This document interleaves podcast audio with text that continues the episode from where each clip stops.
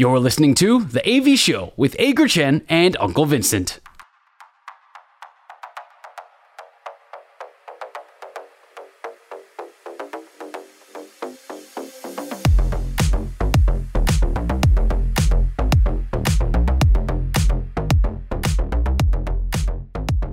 安，午安，晚安，欢迎收听的 AV 秀。今天是四年一度的二月二十九号，星期四。Apple Podcast、Spotify 还有 YouTube 上，你通通都找得到的 AV 秀新节目，每个星期准时上架，陪你去运动、聊天、杀时间。我是纹身大叔，他是 Ager 阿呆。不管你现在在哪里，欢迎你加入这个每周四更新的运动类型聊天 Podcast。如果你是第一次收听我们的节目，我们除了聊运动之外，也会讲一些天马行空的大小杂事。本周爽不爽？还有良好三坏满球数，也是我们节目的固定单元。谢谢你和我们一起度过这一个多小时的节目时光。刚刚说了，今天是难得一见的二月二十九号，四年一次嘛，对不对？我们特别祝福今天生日的朋友们生日快乐，因为毕竟真的就是四年过一次生日，所以你如果四十岁的话，你其实现在是十岁。哎，对耶，四分之一。你到底会四年？你你你会四年？你会真的四年过一次吗？然后啊，不然怎么？一次加四岁，还是要怎么过？这不是啊？可是那不然怎么办？不然你要二十八号先先过吗？不，那所以我、啊、好像也可以。但是你过完就变三十一号啊？对啊。所以我我一直很想知道说。四月呃二月二十三月一号啊，过完就变三月一号。嗯，我一直想知道说二月二十九号过生日的朋友到底是怎么过？欢迎留言告诉我。就你每年都过一次，还是每年都在不对的日期过一次，还是每四年过一次，然后算一岁，还是你每四年过一次，然后算四岁？我我觉得我觉得是这样，因为生日大家是说不要延后过嘛，就是你提早过是可以接受的。OK，所以我觉得如果是我的话，我会选择可能比方说在二十八号先过。所以你提早过，对，提早提早过，所以你所以你有三年的时间是比你实际年龄都大，对，大一天。所以意思就是说你在，我会我会三年二十八号过，然后其中一年就真的哦二十二十九真的来了。所以你在第一个二月二十九号你出生的那个时候你是一岁，但其实你但是你就过了四岁的生日，是这个意思吗？太复杂，我觉得这话题可以跳过。总而言之，如果你是今天的寿星，欢迎你在我们的粉丝专页留言，让我们知道。我们生日快乐，再一次祝福你生日快乐，也希望四年之后的下一次生日，你仍然是我们节目的听众之一哦。我希望我们节目还在，当然会在，节目会在，说不定主持人会换了，但是节目会在。抱歉啊，本周末呢，独卖巨人队将会在大巨蛋和中信兄弟还有乐天桃园进行。独卖巨人军九十周年纪念台湾适合，所以有两场比赛。他们今天对对对，他们今天会抵达台湾，然后三月一号进行首度练球，然后二号对战中信兄弟，三号对战乐天桃园。我知道两位主持人当中有一个人要去看比赛，好期待哦！我要去看那个礼拜天的那一场，哦，所以是你哦。对对对对对，巨人跟乐天的那一场比赛，哦，这是你的大巨蛋初体验嘛？初体验，初体验。大部分大家可能都是在那个那个什么亚锦赛那个时候嘛，嗯，对啊。但但我这一边就是到现在才终于要去看一下。大巨蛋到底有没有大家说的荧幕大小问题呀，字体大小的问题呀？那动线好像很棒，也去体验看看。我其实一直在大巨蛋筹备，然后跟动工，然后到后来那个球场施工开始有有雏形，或者到球场开始在验收的那个阶段，都曾经有机会要去。参观一下，我以为你要说你都参与其中。没有没有没有，但我 对不起哦，我不是那个幕后黑手。呃，当然不是，我是黑手，但是我不是幕后。不对，等一下等一下，我是幕后，但我不是黑手。哦，我想说，你都自己处理各种大小杂事。没有没有没有，我们只是、嗯、只是只是随口说说大小杂事。不过我真的是蛮期待的啦，因为难得嘛，可以看到读卖巨人，然后还有台湾的职棒球队这样子互相对决，在今年休赛季，应该说这个春训期间。台湾其实有很多球队，统一啊、乐天啊，然后都跟国外日韩的球队有过蛮多的一些交流嘛。那这一次巨人队可以来到台湾，又在大巨蛋，然后又跟职棒的中信兄弟跟乐天桃园队来进行交手，我是真的是觉得非常非常期待。虽然说我们在这两场之间到底要选哪一场，有过一些的选择，但最终还是看了乐天这一场嘛。不过你可以想象嘛，就是呃中信这场比赛，哇，乐天当然也有机会啊，嗯、就是说。这两场比赛都会打破呃台湾棒球史上最多观众的记录。我记得是开满场嘛，应该就是台湾棒球史上观众最多的棒球比赛。其实停停车位真的这个比例上有些悬殊了。所以那个乐天桃园的球迷们哦，你们帮那个阿戴冲一下，希望那个 希望那个中信兄弟在第一天创下的记录，第二天就被乐天桃园的球迷给打破。我跟你讲很有趣的故事，不是、嗯、就是。原本我们想原本要看乐天这一场嘛，但是因为后来临时礼拜天好像有一些的。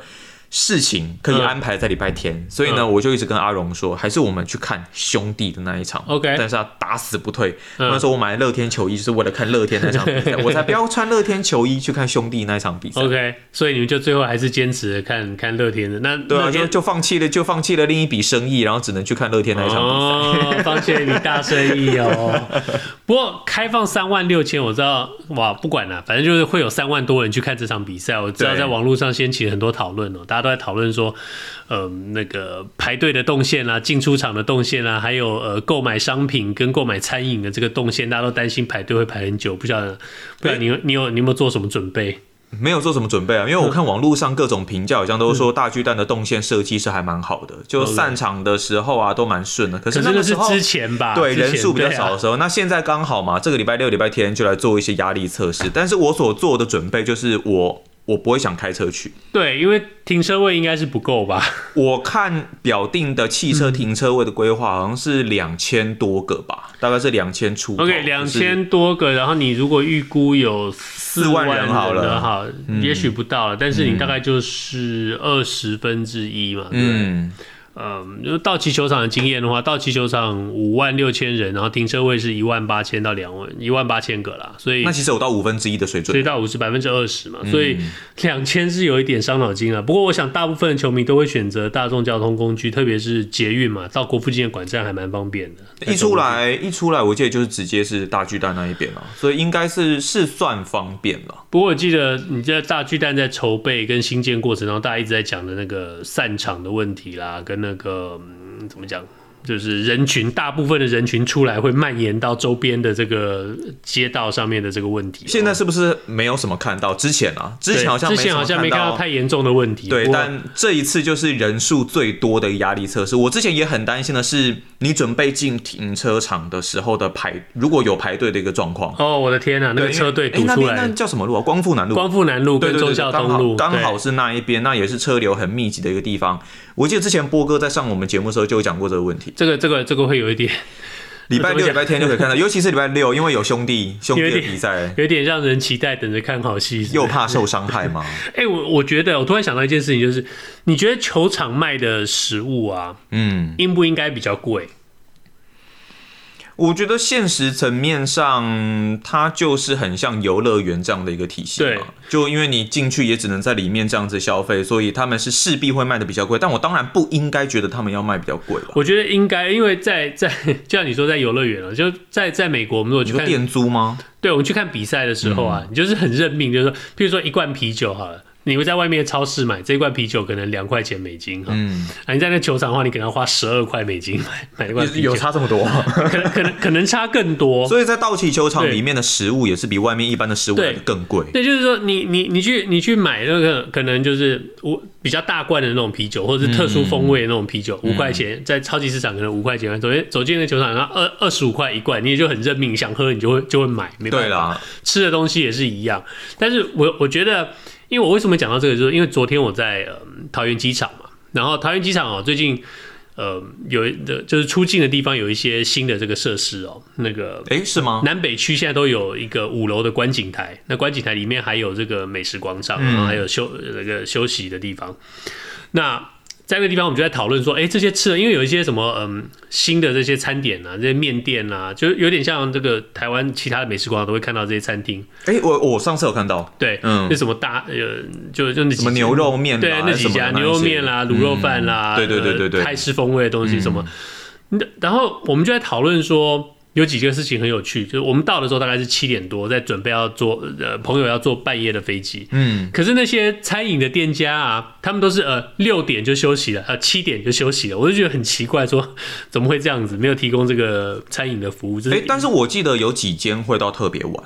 还没有碰到，我们都碰到大概都八点就休息。我们那时候要飞意大利的时候是晚上十一点飞机，然后有某一间的面店，好像是担担面还是什么东西吧，他到你那个是不是过了海关之后过了过了，那是过了在登机门那边。我们现在讲的是在你在之前对对对，外头那个就是你可以譬如说以前以前送机的时候，嗯，在大厅没有什么东西可以吃嘛，你就要另外对，因为你没有要出去嘛，你是你朋友要出去嘛，那我们就在外头，所以在其实你从那个出境大厅那里。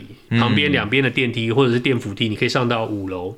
那现在一个新的区块就 OK。那那点，我觉得第一个讨论说时间的问题，另外一个就是说，其实在，在在机场的餐饮是不是应该比较贵？如果他收的比较贵的话，他是不是就会呃就会愿意开比较晚？那我们觉得说，他们在这种第一，他本来就已经比较远的地方，嗯。第二，他们呃在机场设摊确实要多付一笔权利金。第三就是。呃，他的时间跟他的人员这个费用也是额外再加上去的。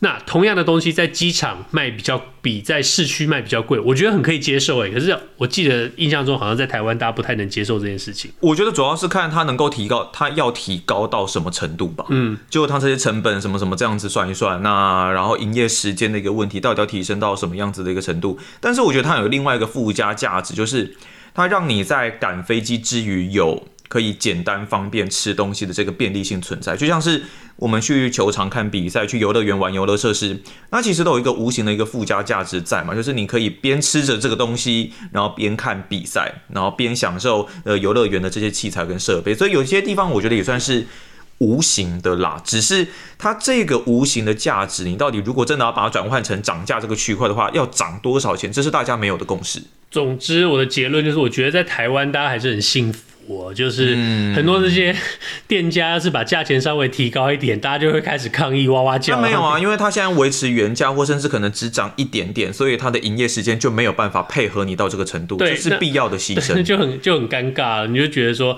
你到那个地方，你觉得有一个地方让这些送机的送机的人在那边呃跟朋友一起休息，然后结果呃没有吃的东西可以吃，其实蛮尴尬的。就到球场好了，我们就回到回到大巨蛋好了。今天在大巨蛋，如果有一个披萨，有有有一个披萨，还是有个汉堡，然后它的价钱比你在外面买大概贵百分之三十，你可以接受吗？其实如果真的进去里面了，那里面是多少钱，就是大概花多少钱去买了。嗯、就像是去年底我们去看台湾大赛的时候，嗯、我记得那个披萨那个热狗也是比外面的应该是贵了，那、嗯、不然就是分量会变小。嗯，对，那。我们也还是都买。对，分量，我觉得台湾现在好流行哦，就是价钱不变，然后分量缩水。这个我真的没有办法接受哎，我我真的很不想要拿到一个披萨，然后结果只有四小块，就单，但它当然是单人份啊，只是你会觉得看到你就觉得啊。好像你花那个钱，CP 值有点低的那种那种感觉。没关系啊，切四片，你吃不饱你就切成六片嘛，那就是。它是极小片的，你知道吗？那就切成八片啊，八片就饱一点。那我干脆吃多利多滋，形状差不多。好啦，那个反正今天我们还会继续聊一聊美国职棒的热身赛哦。张玉成跟郑宗哲今天都有表现，然后、嗯、呃山本由伸的先发，当然我们要聊一聊。不过在那之前，我先问一问阿戴，本周爽不爽？本周爽不爽是我们节目的第一个单元，我们分享上个星期发生在。在自己身上最爽的事情，还有最不爽的事情，不一定要跟运动有关，只要说出来能够开心就好。阿戴，你上期最爽的事情是什么？我记得我跟你说过，我最讨厌的，呃，我很不喜欢的一个运动，好像是跑步跟走路嘛。哦，跟我一样啊。对对对，我 Okay, 我我原本，但但是我叛变了。你现在喜欢跑步了吗？我加入了跑步阵营。哇，没有，因为我原本就是我原本是骑脚踏车的嘛。对。那跟跑步其实一样，都是耐力运动。对。可是我们之前不是常常都会说，有时候在一些运动或是训练当中会加入一些所谓交叉训练这个东西。对。那因为骑脚踏车骑的有一些疲乏，然后因为脚踏车那个特定的角度，我的膝盖会有一些不舒服。嗯。所以呢，我就开始尝试，那不然我来跑步跑看看好了。嗯。哎，结果越跑越开心。然后就是一直哦，我没有办法想象会越跑越开心，一直跑下去，一直跑下去，就里程数慢慢的增加，嗯、然后还稍微就是在近期也买了一双就是跑步专用的鞋子，这.是我第一次穿到这种鞋子，确实是很不一样的一个体验，那也会觉得说。其实就像我一开始对于脚踏车接受度没有这么的高，但是你越骑，你会因为大家都说骑骑脚踏车、跑步啊什么都很无聊，就是重复的动作，嗯、然后没有什么太大的一个变化。可是你越骑下去，你会发现，或是越跑下去，你会发现，其实变化度是有的。OK，完蛋了，我要加入跑步不要听了吗？你已经加入了。对啊，你跑步，所以你跑步你会在你家附近路跑还是河滨？我觉得在河滨去。对，河滨那边真的蛮舒服。所以是开车过去，在那边跑步。没有没有，河边我们用走的就走路就哦，走过去就在那边跑步。就当热身，先慢慢的跑过去，大概几百公尺吧，然后就就开始跑个可能，比方说看你看你要跑几 K 啊，六 K、七 K 之类的都 OK。除了你讲的那个跑步很无聊或者跑步什么之外哦，那个我我还我还有一些理由，就是譬如说我我脚受过伤，OK，我有韧带的问题哦，这个这个就没办法，对我脚会习惯性的扭伤，嗯、然后当然我也觉得跑步很无聊，那所以我就没有那么喜欢跑步，嗯、应该是说我很不喜欢跑步，而且你怕热。你呃，你这个在台湾绝对不适合。呃，对啊，反正很多很多事情啊，当然，反正你就不喜欢户外运动。对，当然，当然，爱跑步的大家一定会觉得纹身大叔这些都是借口，没关系，那就是借口，我就是不想要跑步。但是我我确实尝试过跑步。什么时候？我很多时候，我我其实，在人生的不同阶段都尝试过跑步这件事情。我尝试过跑步机，我尝试在学校操场跑步，也尝试过路跑。呃，我尝试尝试过慢跑，也尝试过呃，就是那种间歇性的那种冲刺跑。哦，那你蛮专业的啊。对，我都尝都都尝试过。哦，OK，就就不是那么喜欢。嗯、那嗯，呃、反正对啊，但是但是有的时候就是说，有一段时间发现自己好像真的没有什么运动，然后需要一点运动刺激的时候，我确实会。也是会到学校操场去选择去去跑步跑一下，唯一的决决定的原因就是学校操场毕竟比较他们那种 PU 跑道，对对对，那个跑起来比较、嗯、比较舒适一点。你说你不都游泳吗？我我会去我游泳当然是我最最怎么讲最适合吧，应该就不会、嗯、不会弄到那种很热一身大汗的那个，那是我蛮喜欢的运动。我要讲讲一个很玄的东西，就是。我跟一些就是朋友，不管是骑脚踏车的，还是他们可能是玩三铁的，那、嗯、可能有有人是专精跑步的。其实我们都有一个共识，就是像比方说，我骑完一趟脚踏车，比方说间歇训练好了，不是就可能很爆炸吗？很爆汗吗？对，很悬的，就是这可能大家会觉得有一点有有一点没有办法接受，就是说你会自己有一种重生的感觉，就像你今天我们早上这样子，可能工作完啊，然后下午工作完，然后你骑了一趟，或不管你游了一趟、跑了一趟。嗯那一种淋漓尽致，然后之后你结束这个运动的时候，就会有一种好像按了 restart。那个，我懂你意思，对对对，重开机的那个感觉，就是你大量运动之后，然后你洗洗个澡，脑内啡的分泌不管，然后可能你会觉得很很开心，有一种重生，觉得说你好像今天所有的不愉快全部都全部都滚蛋，然后你重新获得了一个自己的那种感觉。对，然后你在沙发沙发在电视机前面沙发上坐下来，然后你就昏倒三个小时，是不会啊，你可以拉拉筋啊。哦，对不起，那那可能是我会，反正就是。获得快乐多了一个途径，这是最爽的一个事情。哦，这是你爽的事情。OK，嗯，那我爽的事情呢，其实也很简单了。这个礼这个礼拜，我如果不说我爽的是这件事情的话，可能大家就觉得说很无聊。山本由伸哦，山本由伸、大谷翔平春训热身赛开打，美国职棒春训热身赛开打，所以他们的那、嗯、表现都非常好。那、嗯、大谷翔平当然打了第一场第一场比赛就打了他的全垒打。张玉成也是啊，对，哇，确实非常棒，非常棒。现在有点难过，但，但那个那个跟我的爽没什么关系啊，嗯、所以就算了。大谷翔平啊，其实，但是我也很老实说，就是他打的那支全垒打打出去的时候，我看到他那些那个姿态动作啊，然后一路这样，我其实还是没有很适应他穿着蓝色的球衣。就是你看看到大谷翔平的脸。在球场上奔跑的时候，我觉得我看了五年，我在应该已经慢慢习惯他是穿红色的天使队的球衣。你不要在那边得了便宜还卖乖好不好？我现在突然看到蓝色，其实我我承认我还是有一点点不习惯。哎，但是我也看到有人的评价是说，他觉得到大谷天生就是要穿道奇蓝，那应该是道奇球迷说的吧？尤金应该不是吧？呃，因为因为他他他写了一本大大谷翔平的新书，对吗？打个广告。可可是其实我觉得蛮适合的。嗯，那穿那些蓝色球衣，我是我是觉得没有什么太多的违和感，可能因为透过他平常那些训练，就是那个蓝色一直夹在上面，夹在上面，所以他穿那个春训道奇那个球衣，我觉得也还好。不对，让我告诉你真理好了。好，真理就是所有厉害的球员都应该穿上道奇队蓝色的球衣，那才是完全我们下一下一题，谢谢，谢谢。好了，那你最不爽，你，你不你不爽的事情是什么？哦，好，转换一下情绪，反正你爽就是你有。大谷，你又有三本哦，表现都很棒。OK，但但我还想讲一下，就其实我觉得大谷他真的那个打击，那个怪力，我真的会觉得非常非常夸张。是他其实那一次全垒打，我觉得是有点带切，对，然后而且又是反方向。当张玉成也是反方向，可是大谷我觉得他那个是更带切的，然后就这样直接飞出去，就是他这种那真的是力道硬，嗯，硬推出去。你你从他那个时候刚准备到美国的时候，那时候你会觉得他就是偏瘦，然后瘦高的一个身材，现在真的是够壮了，然后打出这个全垒打，我真的觉得他就是一个非常自律，然后又具有怪力的一个男人，很期待他之后的一个。不过当时球探的评价就是从他的骨骼跟他他骨架，就是说，如果到了美国，在营养跟充足的训练之下，他确实是可以把这个骨架子长成那么壮的。那比较神奇的是，他真的确实做到。那你重点是你肌肉量还必须要能够跟上，对，那他他也有办法。那个就确实是必须要选手自己本自己本身愿意付出那个那个力量跟那个时间去去去训练。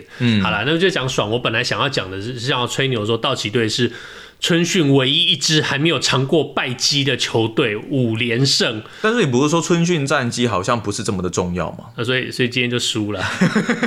今天就输了，三本柔生虽然投得很好，但是道奇队今天输了，那就，但最少我们还是今年春训最后一支输呃输球的球队。反正 anyway，我的爽就是道奇队春训表现不错。好，那接下来就是我的，我们从不爽这呃我们的不爽，不爽我的不爽这一边就是，我不知道你还记不记得三四个礼拜前我曾经跟你聊过的一个迟到哥。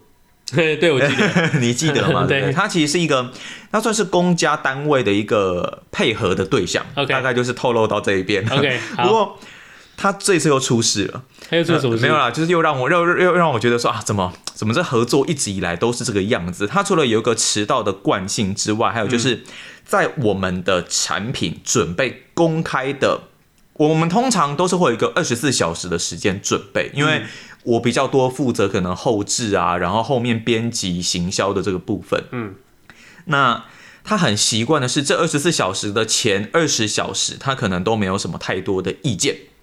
可是呢，当你这个产品准备要公开的前两三个小时，就咔噼里啪啦噼里啪啦，然后开始有很多的意见，准备要来修改呀、啊，准备说，哎、我觉得这样不太好，我觉得这个地方还是要在呃修修写写改改修修边边弄弄一下弄一下弄一下什么之类的。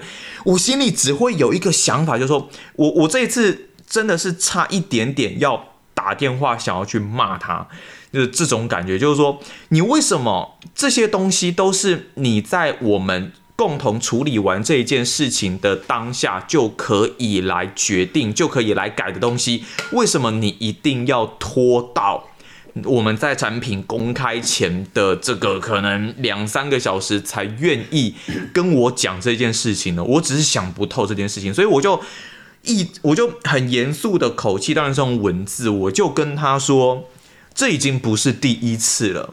我希望以后这一些，这这不是很困难的东西，你可以当下就尽量马上跟我讲，因为你当下跟我讲，我就马上改掉，这个很快。可是如果你事后才跟我讲，我整个产品都已经跟原本长得不一样了，因为可能改了一些东西，那我可能还要再回头去找，再回头去重新的去编修、去处理，会花更多的时间。这些东西可能希望以后尽量早一点跟我讲，这是我最不爽的事情。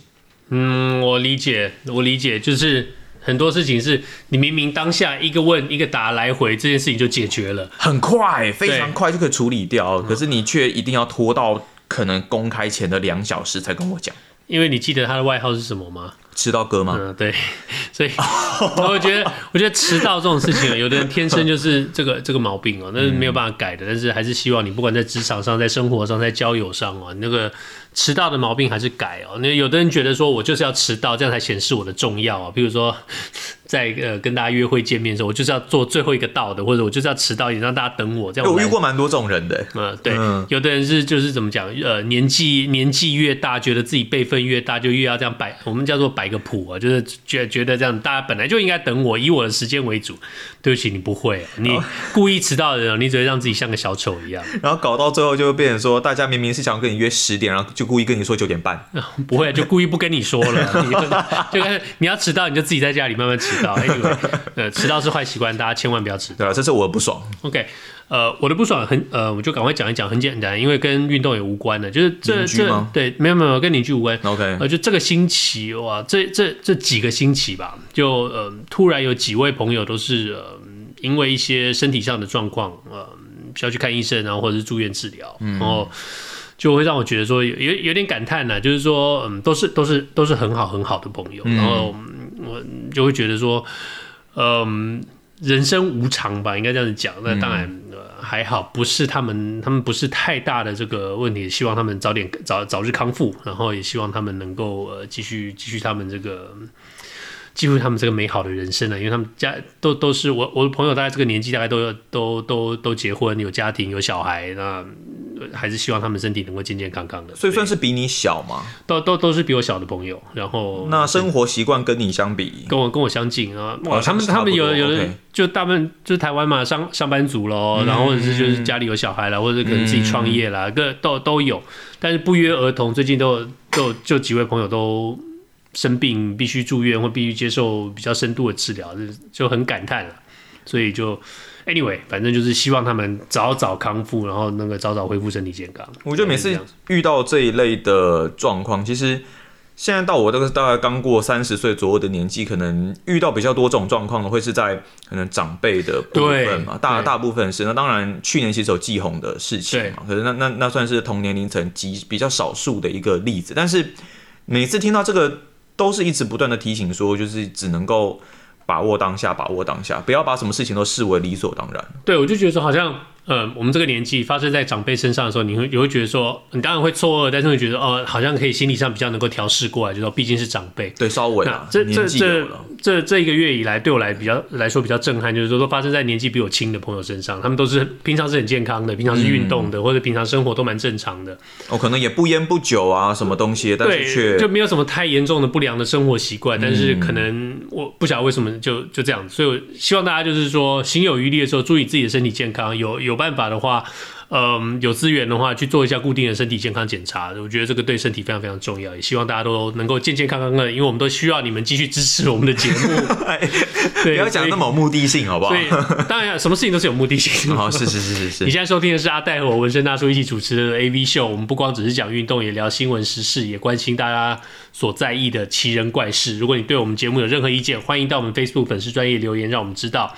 那当然，刚刚说到了，我们今天要讲一讲美职美国职棒春训热身赛正式开打，我们几位台湾选手有一些表现。刚刚提到就是张，最重要就是张玉成啊，我们的国防部长啊，他今年加入了这个呃坦帕光芒队啊，第一场比赛就是打出一支全垒打，大家都对他的表现呃非常高兴，非常兴奋。二十一有希望。当然，我们上个礼拜节目讲过，他大概就是会在小联盟出发啊，因为毕竟他是一个工具人，而且工具人已经这个位置，大联盟工具人这个位置已经有人占了，所以。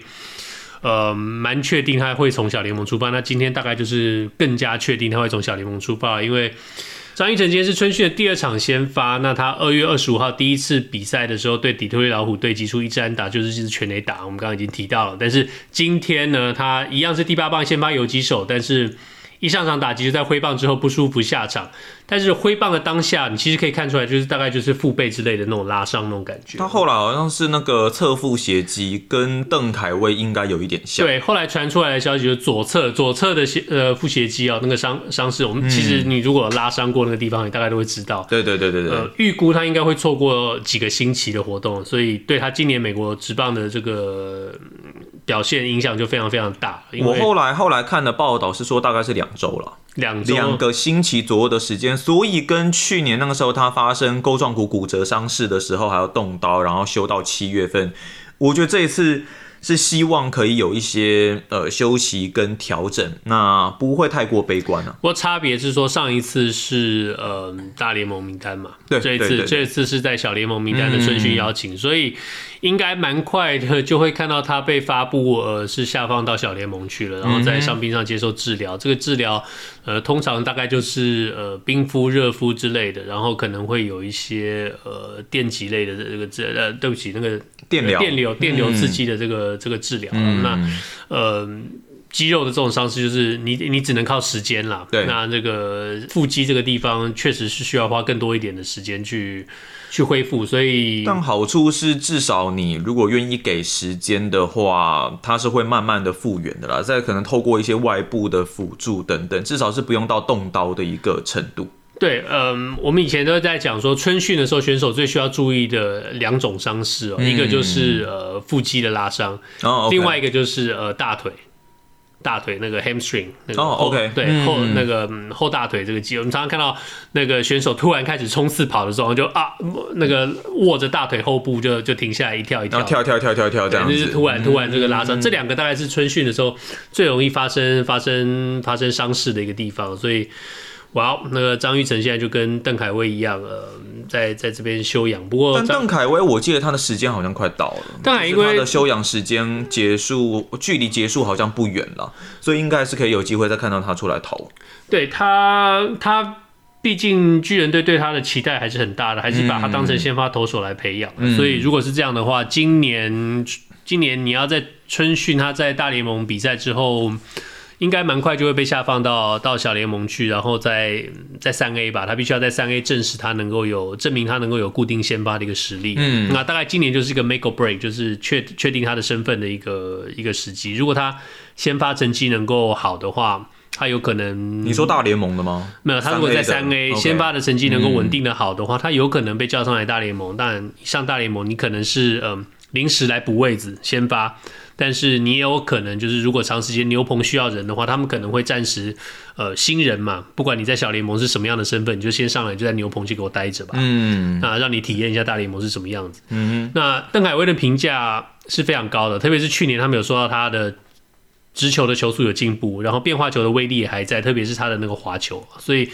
嗯，唯一的一个缺点就是大家都也都知道，就是他三振能力够，但是保送还是一个问题，所以每每九局大概超过四次的保送，这个对对于先发投来说还是需要再再加强一点。大概就两局会有一次了。我相信大家应该也都记得去年经典赛那个时候，那他表现并不是来的这么的理想，能那时候受到时差，然后还有可能球季很早，所以在那时候调整状况并不是来得这么的好。可是。回到美国之后，给他时间，然后给他可以慢慢调整的一个状况，他就越来越渐入佳境的一个表现。所以，他跟林玉明应该真的是两大台湾球迷相当期待，可以在今年或保守一点这两年，我就可以在大联盟看到的投手。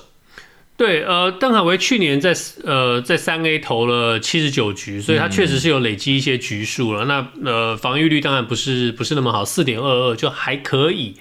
其实我觉得以先发来说，三 A 四左右的防御率应该都还算算 OK 了，四点五以下应该还算 OK 啊。对，那林玉明这边呢，就是我觉得不要给他太大的，不要对他有太大的期盼或给他太大的压力，最好现在不要，因为你在在春训的时候你就已经看可以看到他的表现起伏非常大。嗯，你记得他之前第一次在这个呃 Live BP 就是打击练习登场的时候，三阵掉四位大联盟打者嘛，还包括我们台湾之光那个 Corbin Carroll。嗯，结果、哦、是台湾之光，不是。是吗？台艺之光哦，台艺之光 是不是啊？反正就台艺选手了，Corbin Carroll。然后，然后那个时候大家就一副很兴奋的，就是说，哦，他可以上大联盟了，他可以上大联盟了。结果，当然他在真正春训大联盟比赛第一次登场的时候，表现就不是那么理想。对，大概零点一局就丢掉了五分的一个分数，所以这其中有被打一支的全垒打，那控球并不是来的这么理想了，有爆头啊，那另外有两次呃四坏球的一个保送，所以。那时候蹲下来救援失败，只是以他的一个状况而言，那时候总教练其实有说嘛，他好像感觉那场比赛投球动作稍微有一些跑掉，所以导致控球状况并不是这么的理想。那也代表说他的稳定性确实还是需要有在提升的一个空间。我看到台湾媒体下的标题就用核爆来形容了，其实觉得是我我觉得也没到那么严重，毕竟这也是春训的这个这个比赛。但是现在媒体你也知道嘛，如果不下这一点耸动标，那可能没有人要没有人要看了。真的是真的是就不需要这么夸张了。我觉得就我们一再一再强调，春训的时候的成战绩，春训的时候的表现真的不没有那么重要。你主要是嗯，在教练面前的表现，在队友面前的表现，在大联盟这些呃老将面前你的表现，让他们留下印象来，知道你是一个什么样的选手，嗯，然后知道你的实力在哪里，所以他们他们会看他们会看你最好的地方，然后知道说这个东西能不能够在大联盟继续发展，能不能够让你在这边讨生活。然后就是努力想办法让你加强这些好的地方，能够让你把这个把把这个你最好的表现变成你的常态。我觉得这是大联盟春训最重要的一个目的。我觉得那场比赛林玉明，我认为还不错的地方是他球速还是有维持住了，就是大概都有落在可能一百四十八到一百五十一公里之间。那如果能平均都可以拉到一百五以上，我相信就更具有挑战大联盟的一个本钱了。当然，他其他的那一些各式各样的一个变化球也是他的一个优势所在。但比较可惜就是那场比赛并没有太多的一些影片还有数据可以让我们知道他其他变化球的一个控制能力或是状况到底有是什么样的一个情形呢？你刚刚说他那个球速啊，一四八到大概一五一啊，这个就是我们在讲说我们 low ninety 就是九十九十上下九十一九二对，就是英里的这个上下。嗯、那刚好这个是呃邓凯威之前他的这个球速，就是说确定可以九十九十九一九二。那如果需要说，他可以冲上九四九五。嗯，那今年哇，去年年底邓凯威被人家夸奖最大的进步，就在球速上面他拉上来了。对，他现在可以稳定的在大概九三九四甚至九四九五这个地方，然后需要说他可以拉上来到九六九七。嗯，那当然你可以看到邓凯威的这个体格，你就可以知道可以理解说为什么有这样的一个进步。那当然。呃，林玉明这个地方就是他的体格要继续增加。就我们刚刚提到大谷翔平，嗯，大谷翔平他他为什么在这边？呃，你讲的是打击的这个怪力，但是他在投球上这个力道也是一样，就是你你的身体、你的协调性、你的平衡感跟你的真正的肌力、这个爆发力，这个是要去练出来，这需要时间去累积的。但我觉得林玉明他也是有进步了，嗯，就确实他有在增壮了一些些。可是或许如果以大联盟层级来讲，确实还不够。对，那它的稳定性也是需要再提升。那但是就是说，他在体能跟体格上这个进步，如果能够转移到他这个球速上，也能够有继续持续这个进步的话，那加上他本来就是一个以呃变化球控球呃擅长的一个一个一个类型的这个投手的话，对，那对他来说，那就会是一个很好的机会。只是你又不能够因为可能你身材真的变壮啊，你肌肉量的增加，影响到你的可能出手的一个顺畅度还有协调性这一部分，就是它中间这里有个平衡点啦。那这平衡。点就是林玉明跟教练要怎么去做讨论，然后借由不同的训练来达到这个平衡，是最好的一个目标。对，所以你我们又又一直回到讲大谷翔平，就是你去看大谷翔平在练的很多很很多很奇妙的东西，三本由胜的标枪也是一回事哦，就是你要找到一个自己的方法，就是你知道你的肌力要提升，但是怎么样在肌力提升的同时，能够稳定住原来你一直有的这个协调性跟平衡感，甚至把甚至把这个地方也跟着加强，就是你所有东西都要等量的加强，你那个平衡的那个点还是要抓到。你你才不会说，我们常常讲说，哦，你肌肉肌肉量一大的话，你可能动作就开始僵硬起来，这是大家可以理解的。那你怎么样让这个因为肌肉发达而造成的僵硬，透过呃平衡感跟协调性这方面的训练，能够让它能够继续保持住？所以你可以看到大谷翔平他这种各种各样不同的这种奇怪的训练，那大家对他这么这么强力的这个关注的情况之下，你都可以看到他呃用那个 medicine ball 用那个药球啦，加重了加重了这些重球啊，然后或者其他各种伸展啦。各种这些东西都是需要的。你说用脚像足球一样，然后扛着那个七公斤的药球吗？那还有还有啊，对，不是每个人都是大谷翔平，但是我的意思是说，有各种各样这种变化。那大联盟的这些训练这个科技，每年都在改变，每年都有新的东西让选手去尝试。有很多呃。呃，郭宏志、陈金峰、胡金龙那个年代，王建民那个年代，他们在使用那个时候最顶尖的科技，在大联盟现在可能是已经被淘汰掉，或者说可能已经变成习以为常的一个东西，都不会上，不会被新闻报道到了。这个就是每年美国职棒这些科技上的一个进步。我觉得我们都会说运动科学，运动科学了，这也是大家已经讲到不想再讲，就是说美国这边真的是非常非常进步。那其实你回过头来看我们台湾这一边。最近几年，台湾的教练，我认为或多或少都已经有开始改变，借由不同的一些训练的方式，还有观念的一个进步，来培养我们的选手成长。可是，以粗估来讲，我们落后欧美的一个运动科学上面的观念跟技术，应该还是有十五到二十年左右的一个差距。对，所以也还是希望说，当然这其中有很多的一些错综复杂的因素啦，可能有比较传统派的教练的观念，那现在可能还是大行其道。我们也是希望未来这些比较进步的这些想法跟训练的方式，不是说一定要跟大谷翔平或什么他们一样，因为每个人都有不一样的一个训练计划跟适应的一个方法。但是能不能找到每一个选手不同的这种科学化训练的方式，我觉得才是教练最大的一个存在目的。对，我觉得我们不需要好高骛远，觉得说我们要呃用多快的时间去追上美国职棒，追上这个弥补这个差距哦。嗯，我们只要能够自己稳稳的一步一步走，不要让这个距离被越拉越远。你如果说现在我们差人家十年、十五年的话，我就希望十年、十五年之后，我们如果还是差人家十年、十五年，那我其实我会很满意的。OK，嗯，不要说十年、十五年以后我们已经落后人家三十年了，那那那我就觉得比较没有办法接受。那不管我们另外一位，呃，你也会想到说，呃，天资非常好，才能非常好，表现非常好，但是可能还是相对很瘦弱的选手，就是正宗者哦，嗯、那个匹兹堡海盗队游击手正宗哲。他今天在大联盟春训也有好表现哦，他春训的第四场比赛喽，今天两次打击一支安打，也击出了春训的第一支全垒打，有两分打点。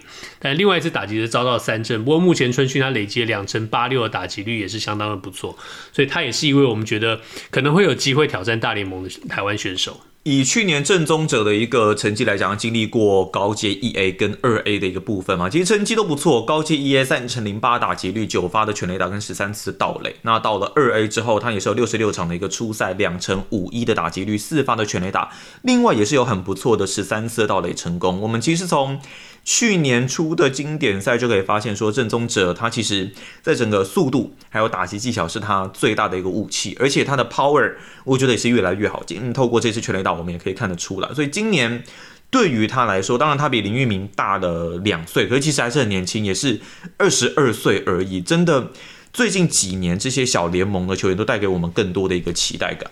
对，你刚刚讲到他的打击跟他的跑垒，但是千万不要忽略他的防守，嗯、因为呃这几年海盗队一直很确定的把他摆在游击这个位置，就是对他的防守非常有信心哦。因为呃球队在小联盟的这个阶段的时候，其实当你有了两年三年时间观察，你很快就可以汰换掉你觉得不适任的这些选手，嗯、所以他能够固定被摆在内野，摆在游击这个位置上，确实是表示球团对他这个防守功力的一个重视。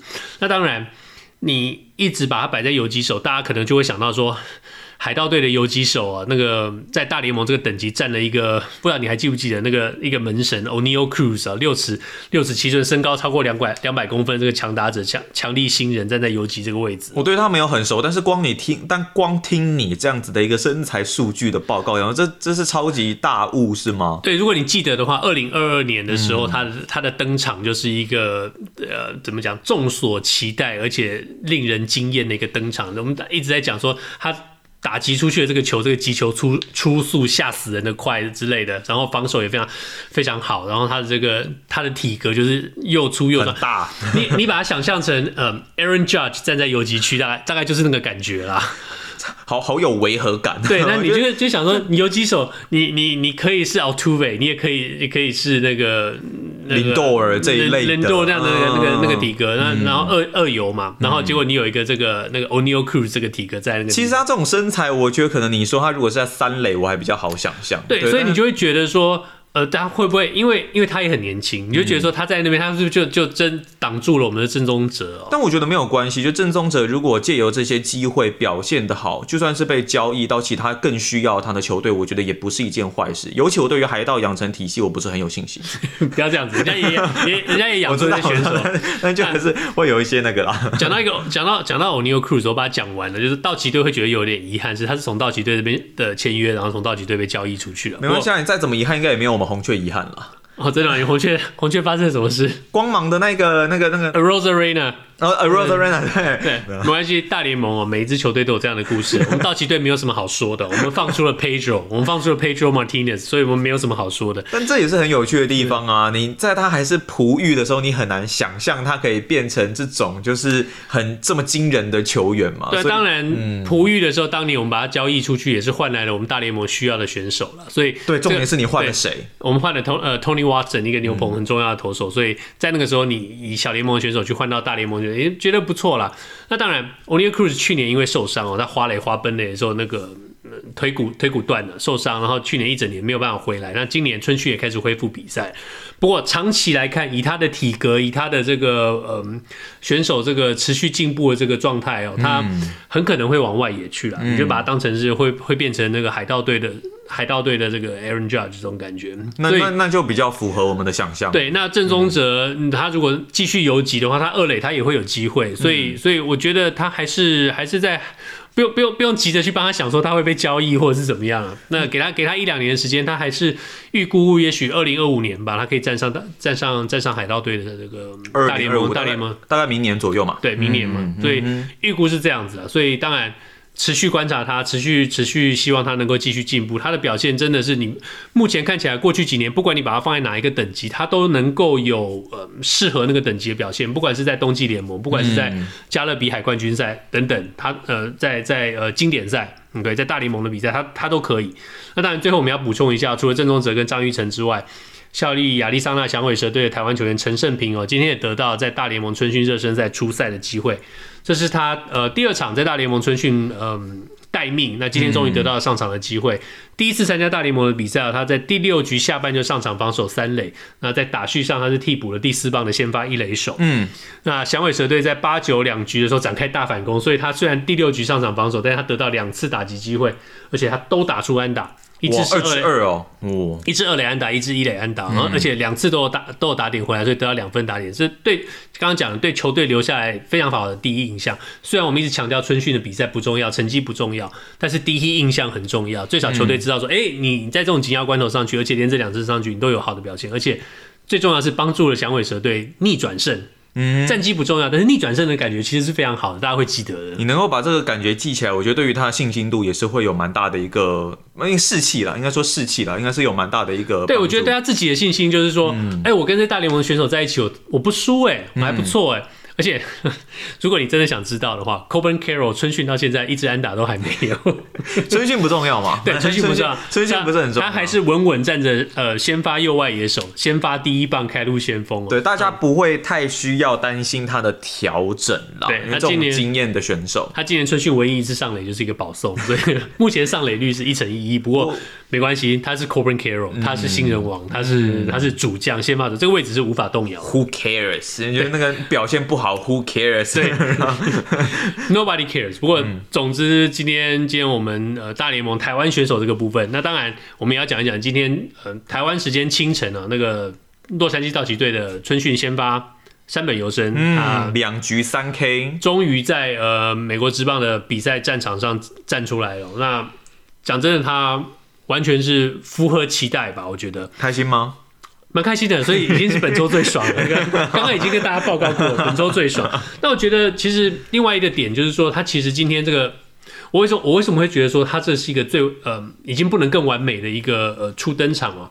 因为你你可能会觉得说他的成绩没有多好啊，他被打一支安打，然后他才三振了三个，或者是呃他还让人家上台嘛，两局三个，我觉得还蛮多的。对，但是你会觉得说，如果真正完美的，好像应该是一个 perfect game，或者是说都没有让人上垒。可是他可是他在大联盟一球都没投过哎。对，所以那我觉得的是说他被人打了安打。所以你把这件事情给排除掉了哦，好，我被人打了安打，然后一支而已吧。对，那但是在安打之后，他嗯，他得到了演练那个固定式投球法的一个机会，而且我记得结果是 double play 啊。对，然后得到了一个 double play，嗯，所以等于你在第一次登板的时候，你把所有可能碰到状况你都演练过了，嗯，OK，呃，那个那个 wind up 式的投球，然后那个 from stretch 的那个投球，垒上有人的投球方式，然后你制造了双杀，然后你也得到了三振。那大家可能都注意到，如果有看转播。转播的球迷大概也都注意到，就是说他在第二局他完成任务，以一个三振完成任务之后，他还很高兴的往投手丘走回去，然后想想要继续投球，结果被呃大谷翔平在场外就跟他喊说：“哎、欸，这回来了，回来了，对，该回来了，搞什么鬼这样？”大谷做了一个很有趣的姿势，就两手一摊，说：“搞什么鬼？”然后其实山本由生啊，从比赛开始你就可以注意到他表情非常的。你不能说，不能说真的紧紧绷，紧绷，对对对，嗯、就不是严肃，但是有点紧绷。嗯、但是在当被大谷翔平喊的时候，他好像就就笑，你看他那个牙齿很白啊，嗯、笑到牙齿都出来，就很高兴就下场。那也接受队友这个队友给他 high five 了，所以我觉得是一个蛮好的一个先发。而且他其实这场比赛，他除了有直球之外，另外还包括了像是 Carter，然后曲球、直插球，他这个变夸张的一个直插球都有出来嘛，所以。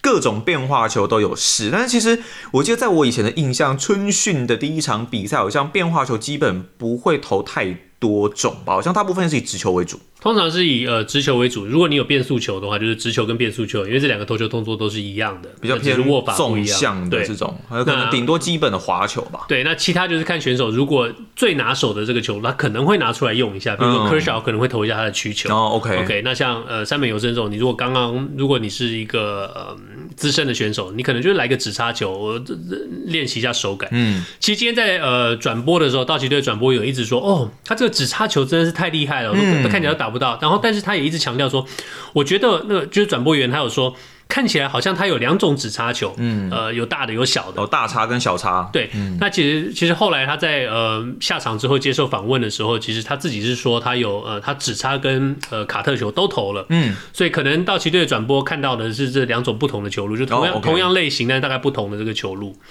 那嗯，以他来说，我觉得啦，就是说他应该是自己准备这场比赛准备很久了，所以他。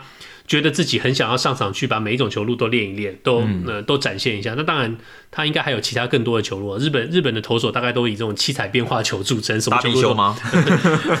这 打比修的话，可能是六十四彩哦、喔，那个什么雄狮彩色比组。你小卡特、大卡特也会变成其中两种球路、啊，小区、大区 之类的。然后 slider、sweeper 这样，大 slide、小 slide。可是其实我觉得他这场比赛会有这样子的一个。配球上面的策略，就或多或少可能也是受到说大家对于他期待真的太深了，对，太想要看到他的一个表现，所以他应该也会想要说尽量展现出自己不一样的一个球路，也有可能是他以前春训也都是类似这样子的一个调整模式，至少让大家知道就是这个初步的验货是成功的。我觉得对于他的压力来说才不会太大，不然我现在光想象，如果他第一场这个可能小试身手，结果被打爆，可能球路都单一被打爆什么之类的，大家可能对于他的压力会更大。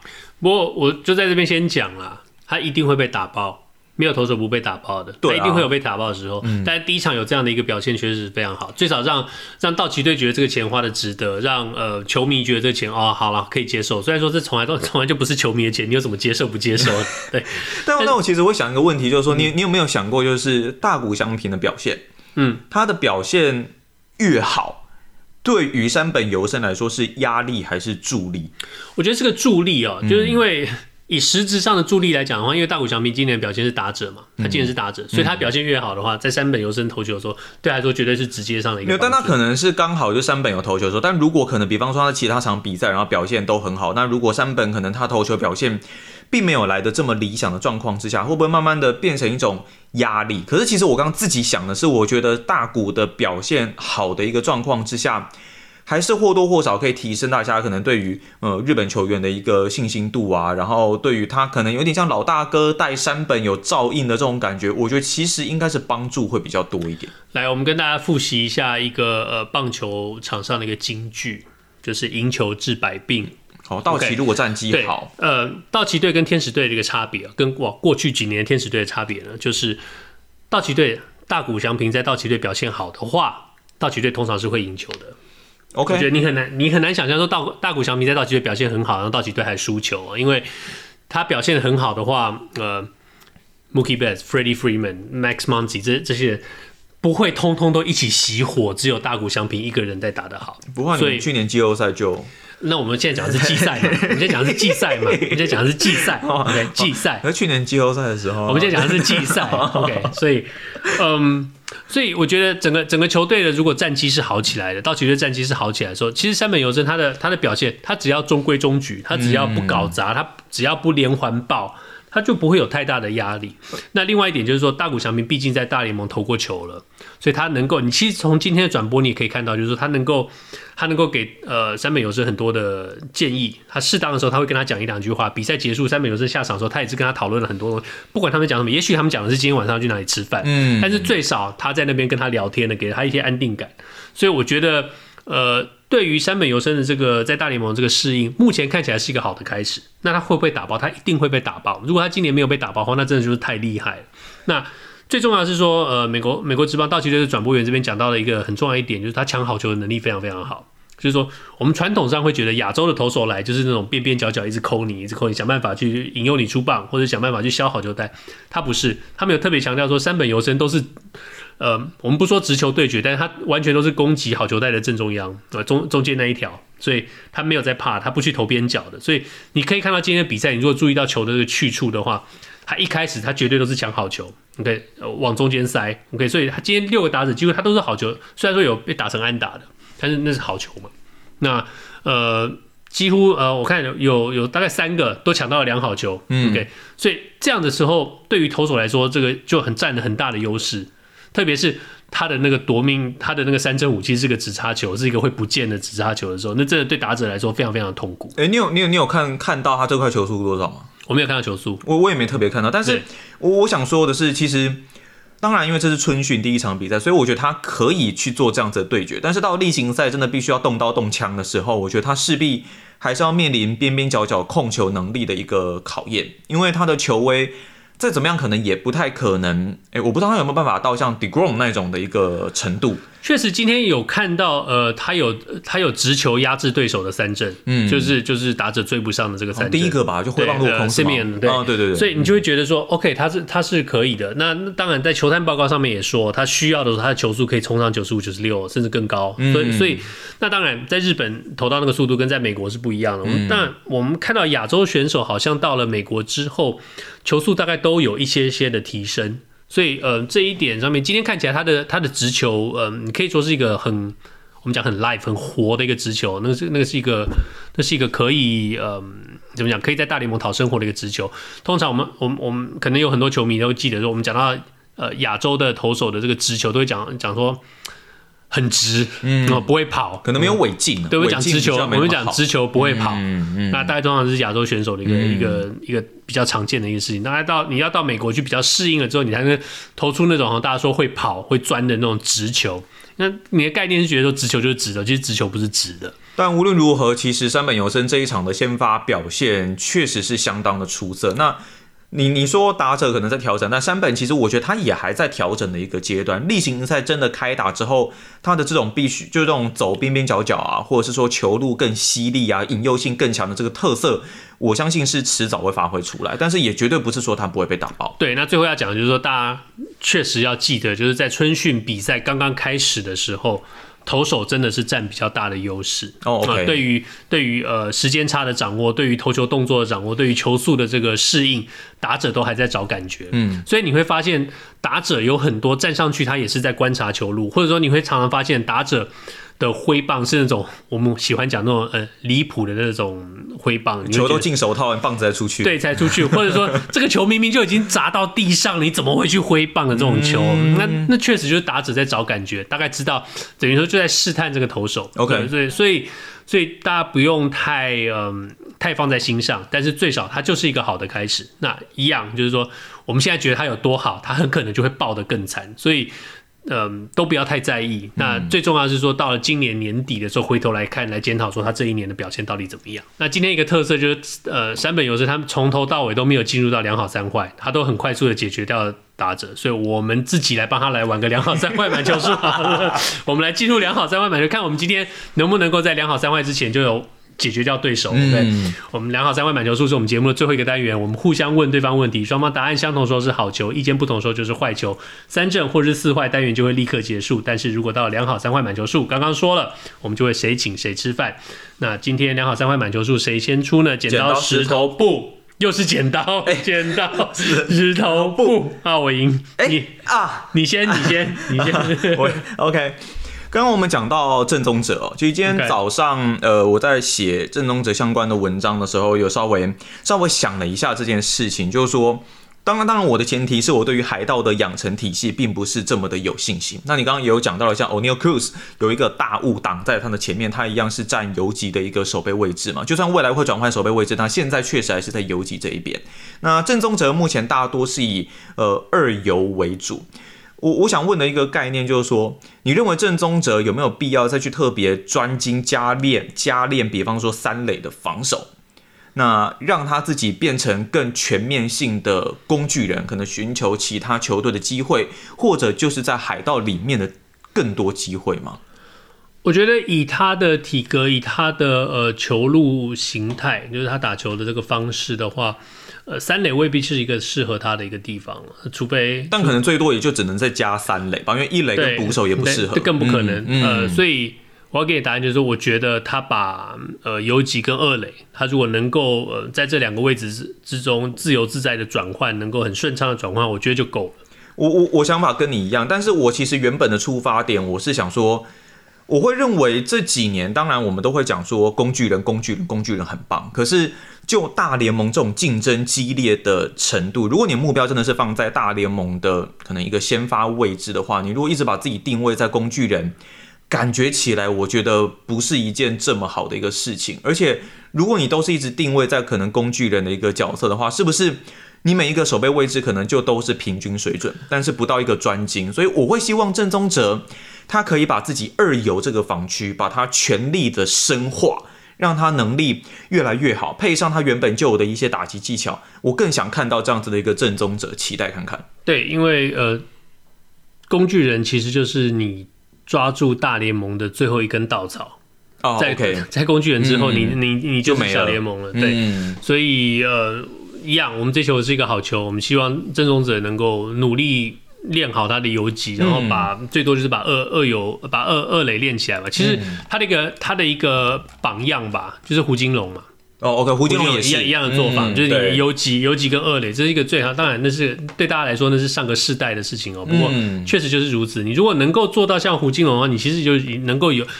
你你你当然可以 argue 说郑宗哲现在已经比胡金龙更棒了，但是我觉得在防守上其实还没有。没有啊，但因为郑宗胡金龙还是有大联盟的经验。对，而且胡金龙当年后来是因为伤势的问题哦，所以就嗯在在游击的位置慢慢退下来。嗯、那当然离开大联盟也是因为伤势的关系。嗯，但是以全盛时期来说，胡金龙的守备功力其实还是台湾台湾内野手的一个顶尖的顶尖的一个、嗯、一个选手。OK，那让我来问你第一题，也是跟郑宗哲有关哦。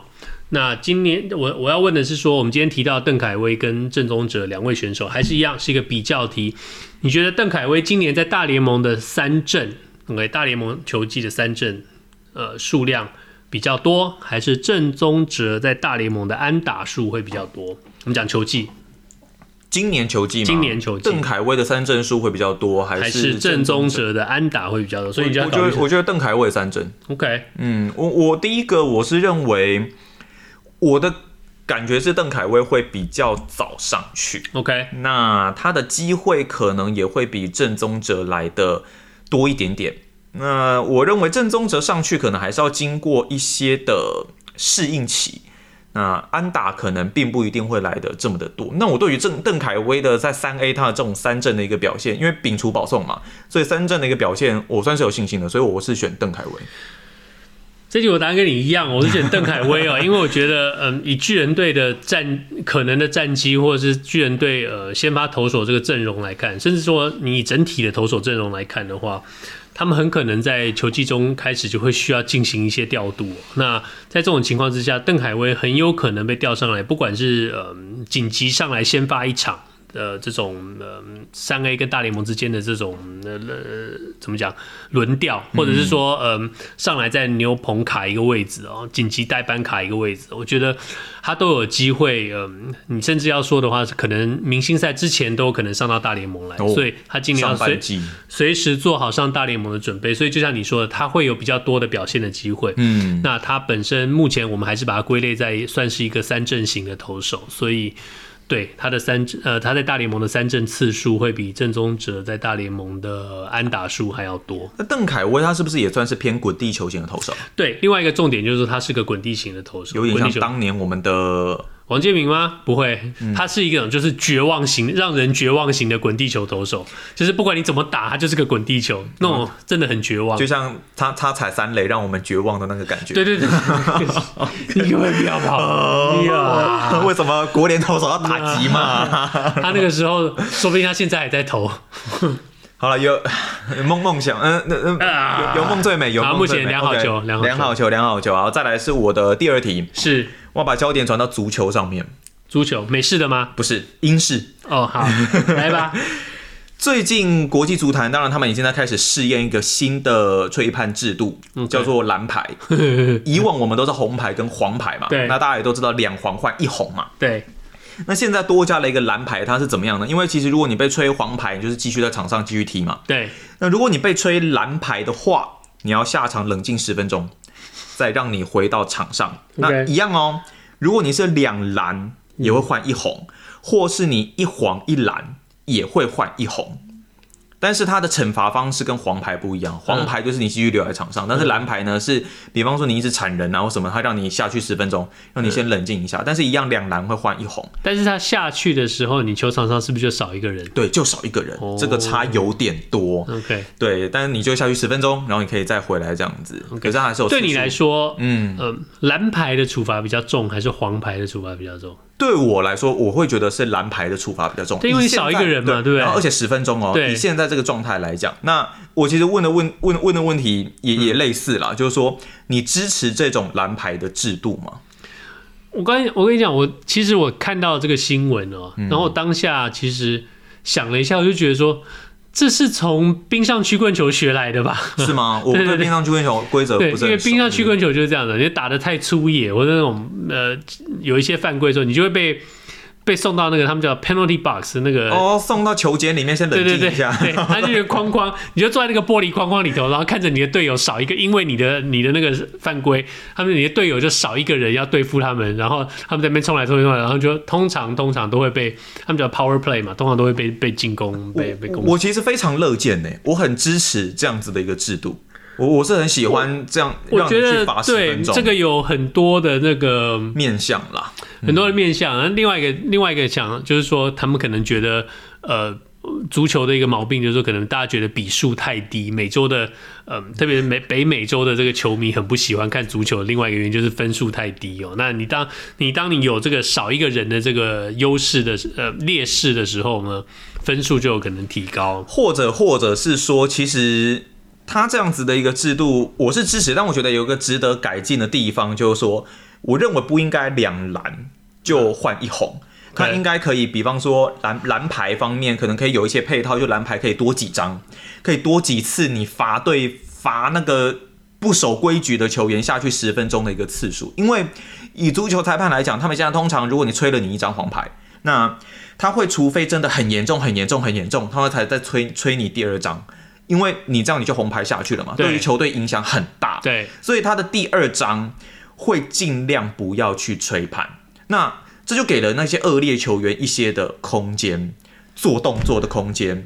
做侵犯对手的一个空间，因为他知道哦，他不会轻易的吹我第二张，所以我在拿到这第二张之前，我有一个 range 可以再往上拉，我可以再做一些动作出来，小动作等等。可你不觉得他在被吹完第一张之后，他反而会更谨慎一点，因为他怕他吹被吹第二张，他就得下场了。是也有这种球员，但是目前也看到真的蛮多球员是他在被吹了第一张之后，他的动作也并没有说收敛到哪里，也许有一点点，但还是在那个一个平均水平之上。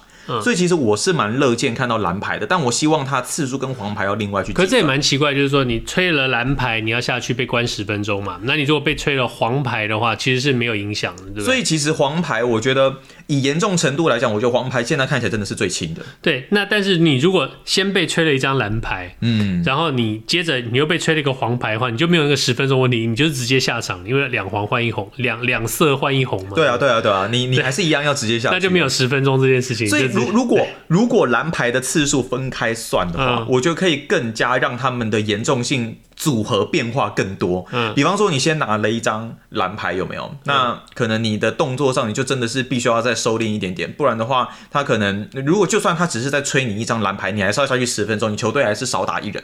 哦，这影响还是很大。那你如果真的再更严重，他就再给你一张黄，然后就直接下去之类的。OK，所以这一球阿戴是投手，我是打者。如果有投球时钟的话呢，我们这个打者已经拖了太久的时间，已经被记一个坏球。但是我以为你是支持哎、欸，我想，我想，我想问一下，就是大家，大家现在还记不记得这个问题？原始的问题是什么？反正就很简单，就是你支不支持蓝牌这个制度的出现？哦，我支持啊，我支持啊。对，所以被被被，所以我们今天被三振出去了。但其实我觉得支持之余，我觉得它有一些优化的空间啦。嗯、那我觉得如果直接一蓝一黄，可能就是我。我认为有点太太快速，可以去可以去领到红牌了。嗯、那你可能如果是两蓝，也许你可以再到三蓝、四蓝，再去累积成一张红牌。我是觉得大概啦。我觉得三蓝、四蓝这个比赛就已经结束了，你关一次就关十分钟。好，那比方说你呃两蓝呃三蓝换一红好了，嗯、那你最多就是两蓝的扣打嘛，对不对？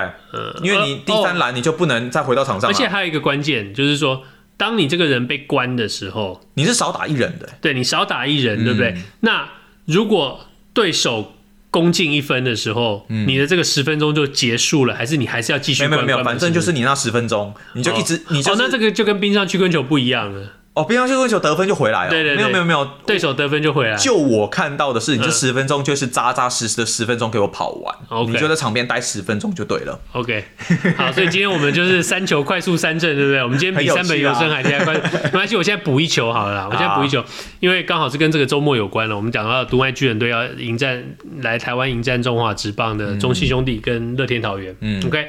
那我给你的问题其实就是，你觉得中信兄弟跟乐天桃园谁可以面对独卖巨人拿下一胜？